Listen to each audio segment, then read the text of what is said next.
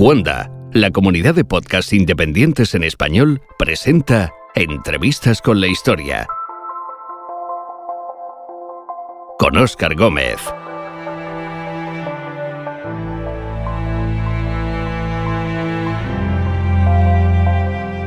Navegando por las líneas de tinta de una novela y de una obra de teatro, arribamos al puerto de la legendaria Alejandría. Los bronces de los arietes de las naves egipcias de guerra reflejan una derrota que también se deja notar en la pesadez del ambiente.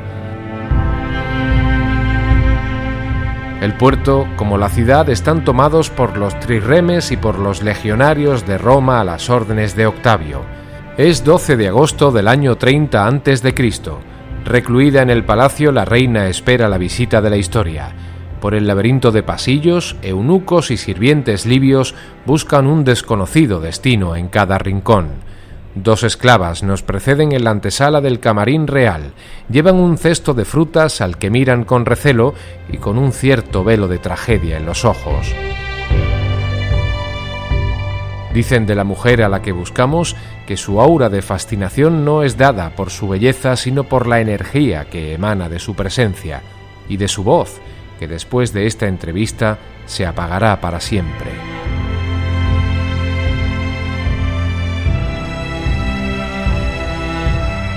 En este episodio de Entrevistas con la Historia, Cleopatra.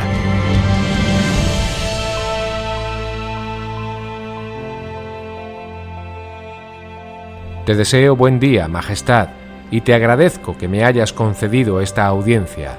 Ten buen día, extranjero. ¿Qué quieres de mí? Solo conocer de tu palabra algunas cuestiones de la historia, para que sean conocidas también por las generaciones venideras. Ah, eres un escriba. ¿Te mandó Octavio para componer la estela de su triunfo sobre Egipto? No, Majestad, no sirvo a Roma. Solo tengo interés por tu historia, por tu vida, a la que los tiempos darán porte de leyenda. Bah, no es más que el mandato que los dioses han dado a mi estirpe. Poder, que es igual a sacrificio. Calibrar los tiempos para mantener la gloria y la prosperidad de un pueblo. El equilibrio entre los tiempos en los que se es aclamado por los súbditos y aquellos otros en los que los propios súbditos serían capaces de matar con sus propias manos a sus antes amados reyes. Así ocurrió con Auletes, con tu propio padre. Así es. Hasta en los patios de palacio se oían las terribles acusaciones contra mi padre.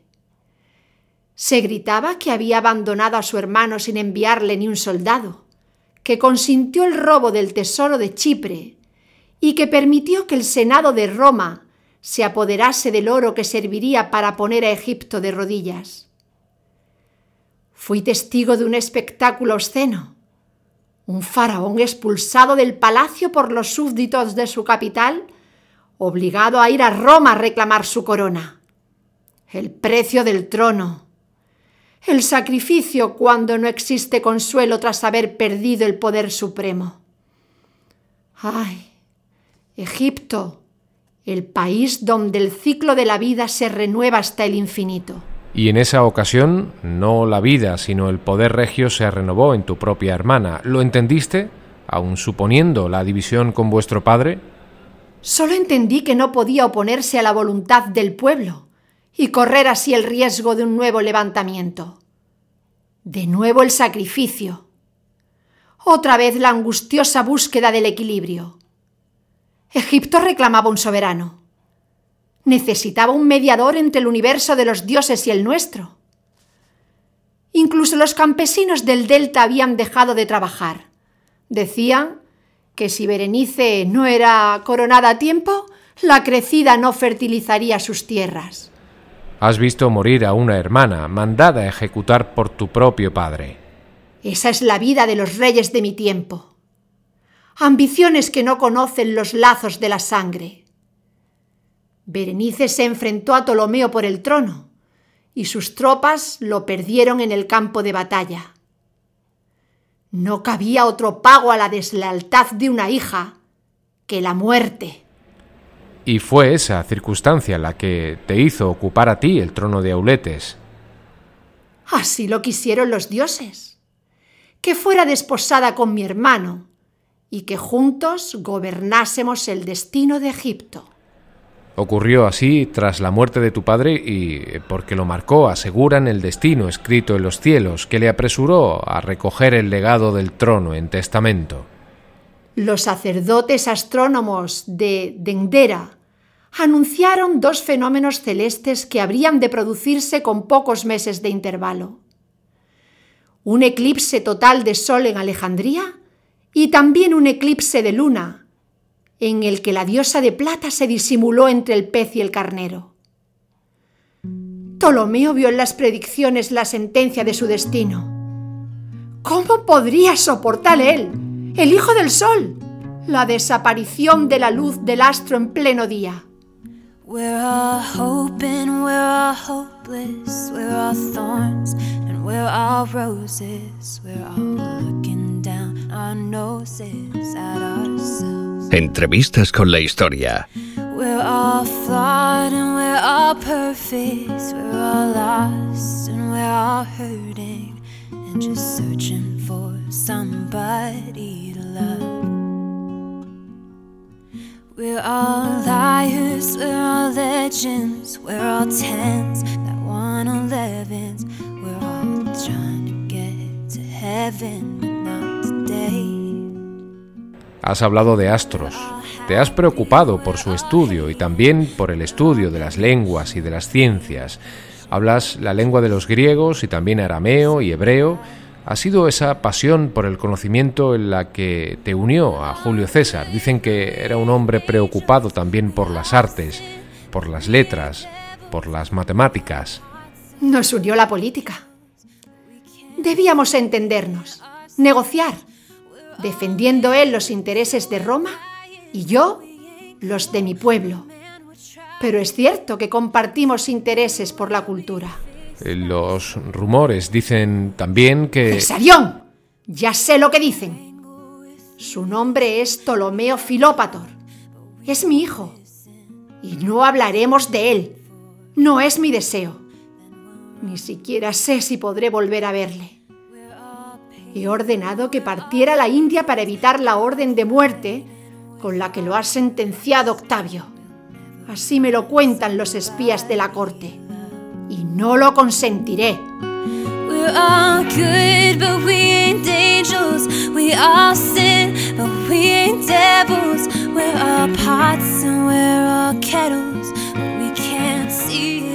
Como quieras, Majestad, no hablemos de César ni de vuestro hijo, pero eh, permíteme que te pregunte y que te ruegue que respondas, si el dolor te lo permite a ti, por Marco Antonio.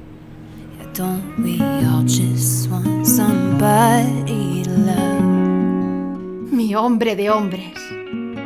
Sacaría sangre de los dientes a quien se hubiera atrevido a compararlo siquiera con César. Mi bien, mi esposo, de mi beldad y mi solio sueño. ¿Bastaba para darme muerte solamente el temor de verle expuesto a las armas y al peligro? a la vibración de la espada y el luciente acero. Y ahora... Ahora ha muerto, atravesado por su propia espada. Dicen que asesinado por el propio peso de su poderoso cuerpo, que se dejó caer sobre el filo del acero, poseído por el dolor y el engaño. Le hablaron de mi muerte y se dejó vencer por la ira y la tristeza, burlado, engañado. Me hablas del hombre, del amante, del esposo. Háblame del militar, del hombre, de los asuntos políticos. Mi pueblo le debe honras por haber evitado una masacre, te pongo por ejemplo. De no haber sido por Antonio, mi padre habría pasado por el filo de la espada a todos los moradores de Pelusio. Y solo los dioses saben ¿Qué destino habría esperado a la capital, mucho más culpable de la supuesta traición a Auletes? Antes de partir, dejó en la ciudad una legión de mercenarios galos y germanos con la misión de proteger a los alejandrinos de la ira de su rey y de mantener a Ptolomeo en el trono. ¿Cuál fue el motivo por el que se vio obligado a marchar a Roma, dejándote atrás cuando dices que te amaba? La imperiosa necesidad de las circunstancias requirió de sus servicios por tres largos años. Mi corazón queda contigo por entero en prenda, fueron sus palabras de despedida. Tuve que entender que su Italia, también amada, centelleaba con la espada de la guerra civil. Sexto Pompeyo se aproximaba a las puertas de Roma y el equilibrio de los poderes domésticos comenzaba a engendrar escrupulosas facciones. Los que antes eran odiados se hacían queridos y la paz, hastiada de descanso, se afanaba en purgarse con cualquier cambio inesperado. Y la muerte de Fulvia. Y la muerte de Fulvia, su esposa, en efecto. De nuevo Roma en Egipto, ahora.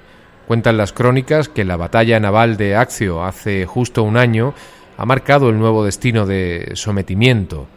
Ahora a Octavio. Octavio es un hombre frío. Su ambición no deja espacio a la compasión ni a la decencia. Ni siquiera el respeto debido a los reyes de otros pueblos distintos del de Roma. Sus planes son los de exhibir a la reina de Egipto como un trofeo ante el público que le vitoriará en la exhibición de su triunfo como general, en esa urbe podrida por las ambiciones. Mostrarme como una vulgar prisionera, como un animal salvaje, y con ello mancillar a mi pueblo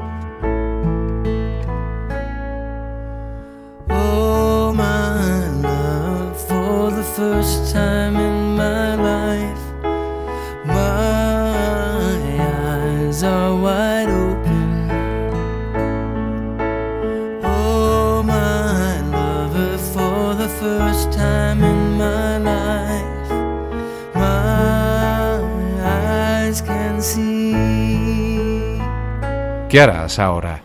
de nuevo luchar? ¿Puedes desde aquí organizar la revuelta militar o, han quedado diezmados tus ejércitos? Nada puedo hacer sino matar su arresto de soberbia, arrancándome yo la vida. ¿Qué si no? Puedo morir y salvar con ello la honra de mi pueblo y mi propia memoria. Morir paralizada por el veneno de un áspid antes que agonizar emponzoñada por la ira de la serpiente romana de Octavio.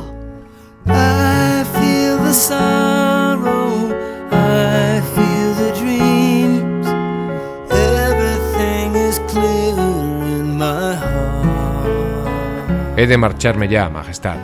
La historia quiere escribir los últimos renglones de tu leyenda.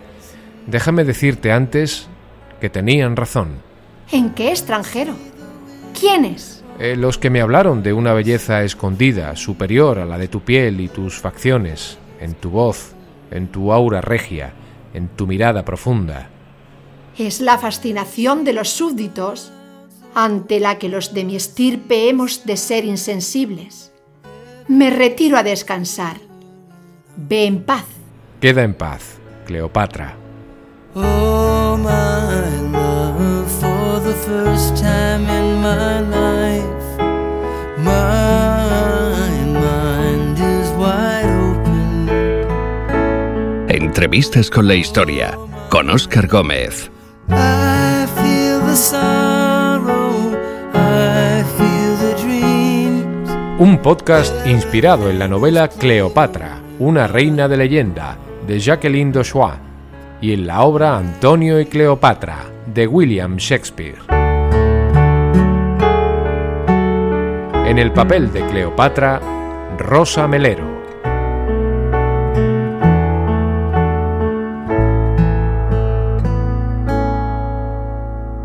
Puedes encontrar más episodios de entrevistas con la historia en cuonda.com y además descubrirás Histocast, un podcast imprescindible para aquellos que quieran saber más sobre qué pasó, cómo y por qué pasó. Esto es Histocast, no es Musmank no es Baikonur, no es la Guayana francesa. Exactamente, es, una batalla que, fue prácticamente un antes y un después en, la memoria y en la psique británica. Pero, los, los, los, que de verdad han puesto a Rommel a nivel de dios militar fueron los británicos. Porque hoy vamos a hablar como prometimos, de piratas. Y bueno, este ejército hace su aparición en la Primera Guerra Mundial en una primera batalla, en la batalla de Mons. Cualquier cosa que necesitéis, estamos en nuestra página web marineros. Vamos a ver si hundimos un par de barcos. Eso. y ya que estamos, bueno, bueno, pues vamos a mandar un saludo a nuestros amigos de Antigua y Barbuda. David, haz el chiste. Como tu madre. Histocast, porque la mejor historia es la historia.